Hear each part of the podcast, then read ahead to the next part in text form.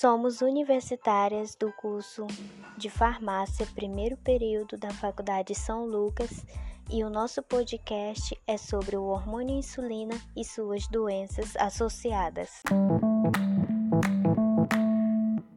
Insulina é um hormônio produzido pelo pâncreas, responsável pela entrada de glicose nas células, e, dessa forma, regula os níveis de açúcar no sangue. Ao aumentar os níveis de glicose no sangue, principalmente após refeições, o pâncreas libera insulina, que atua nas células, fazendo com que a glicose seja absorvida para ser utilizada como fonte energética ou ser estocada na forma de gordura. Quando os níveis da glicose no sangue são altos, é chamado de hiperglicemia, e um exemplo é a diabetes. E quando os níveis de glicose no sangue são baixos, é chamado de hipoglicemia. de insulina é formada por duas cadeias polipeptídicas, formadas respectivamente por cadeias de 21 e 30 aminoácidos ligados por pontes de sulfetos. E a insulina possui duas correntes, uma corrente A com 21 aminoácidos e uma corrente B com 30 aminoácidos, e duas pontes de sulfeto, resíduos A7 e B7 e A20 e B19, que conectam as correntes. hormônios na redução dos níveis plasmáticos de glicose no sangue. Todas as células do nosso corpo precisam de energia para realizarem todas as suas funções básicas. Conseguem energia retirando da glicose, pois então esse carboidrato é distribuído para as células do nosso corpo através da corrente sanguínea. Porém, esse processo não acontece de maneira simples. A glicose, então, irá precisar da ajuda de um hormônio chamado insulina.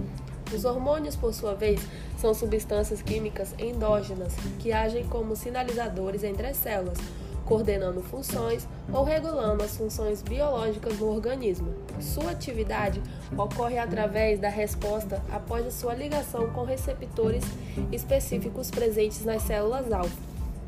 Os receptores permitem a interação do hormônio com as células, podendo se localizar na membrana plasmática, citoplasma e no núcleo celular. Ou seja, a glicose é incapaz de adentrar nas células sozinha e a célula é impermeável à glicose. Então, a insulina abre a membrana de modo que a glicose entre. As ilhotas pancreáticas são um grupo especial de células do pâncreas que produzem dois tipos de células: as células alfa, que produzem o glucagon, e as células beta, responsável pela síntese de insulina. Esses hormônios possuem funções opostas e eles irão controlar os níveis de glicose no sangue, chamado então de glicemia. Convém observar que o controle de glicemia é através de hormônios, porque existem níveis ideais de glicemia. Se a quantidade de glicose no sangue aumentar ou diminuir muito, isso pode causar prejuízos ao nosso organismo. E a doença mais comum caracterizada por um distúrbio da glicemia é o diabetes. A diabetes é nada mais é do que o excesso de glicose no sangue. Isso pode levar diversas complicações. O tipo mais comum de diabetes é a diabetes mellitus, que pode ser classificada em duas: diabetes mellitus tipo 1 e diabetes mellitus tipo 2. A diabetes mellitus tipo 1 acontece que as células beta pancreáticas não produzem insulina ou elas podem até produzir, mas de uma forma ineficiente. Fato esse que, com a ausência de insulina, a glicose não consegue adentrar nas células, portanto, a glicemia aumenta. Pessoas que têm diabetes tipo 1 precisam de injeções de insulina, já que seu próprio pâncreas não produz. Por isso, esse tipo de diabetes é chamado também de insulina dependente. Já no diabetes tipo 2, o pâncreas funciona normalmente, produzindo insulina.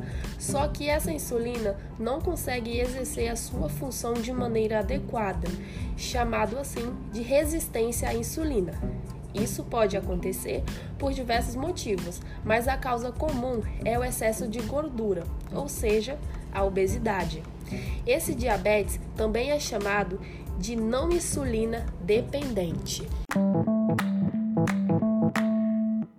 Mecanismos de ação da insulina nas células dependentes desse hormônio, como os tecidos muscular e adiposo. A insulina tem como função primordial a regulação dos níveis de glicemia no sangue, face a situações de hiperglicemia. Desse modo, a glicose funciona como um sinal bioquímico que desencadeia a sua secreção. Assim, quando são absorvidos alimentos que contêm hidratos de carbono, é metabolizada a glucose em ATP, e este, por sua vez, desencadeia a secreção de insulina. Interações proteína-proteína e fosforilações são utilizadas para transmitir o sinal. No tecido adiposo e no músculo, a ligação da insulina a receptores da membrana desencadeia o deslocamento de vesículas ricas em GLUT4, que se fundem com a membrana, aumentando a captação celular, sendo um transporte dependente de insulina. Por outro lado, no fígado, a insulina ativa a enzima glicoquinase, que é responsável pela conversão de glicose em glicose 6-fosfato. Garante uma concentração intracelular de glicose menor do que a concentração extracelular e, por consequência, um gradiente de concentração de glicose favorável à sua entrada nas células, através do transportador GLUT2, sendo fosforilada pela fosfoquinase antes de ser metabolizada pela glicólise, ciclo de Krebs e pela cadeia respiratória para produzir o ATP. Desta forma, após a ingestão de alimentos, a glucose é absorvida nos intestinos e é lançada na corrente sanguínea, fazendo com que as concentrações no sangue elevem, levando a uma hiperglicemia transitória. O pâncreas libera insulina no sentido de fazer baixar as suas concentrações, permitindo o consumo de glucose pelas células, bem como estimular o armazenamento de glucose no fígado. Sob forma de glicogênio, o fígado e o músculo metabolizam a glucose em triacilglicéridos transportados como VLDL para serem armazenados no tecido adiposo, reservas úteis em situações de jejum. A transmissão do sinal cessa terminada a refeição por desfosforilação do receptor de insulina pela proteína tirosina fosfatase.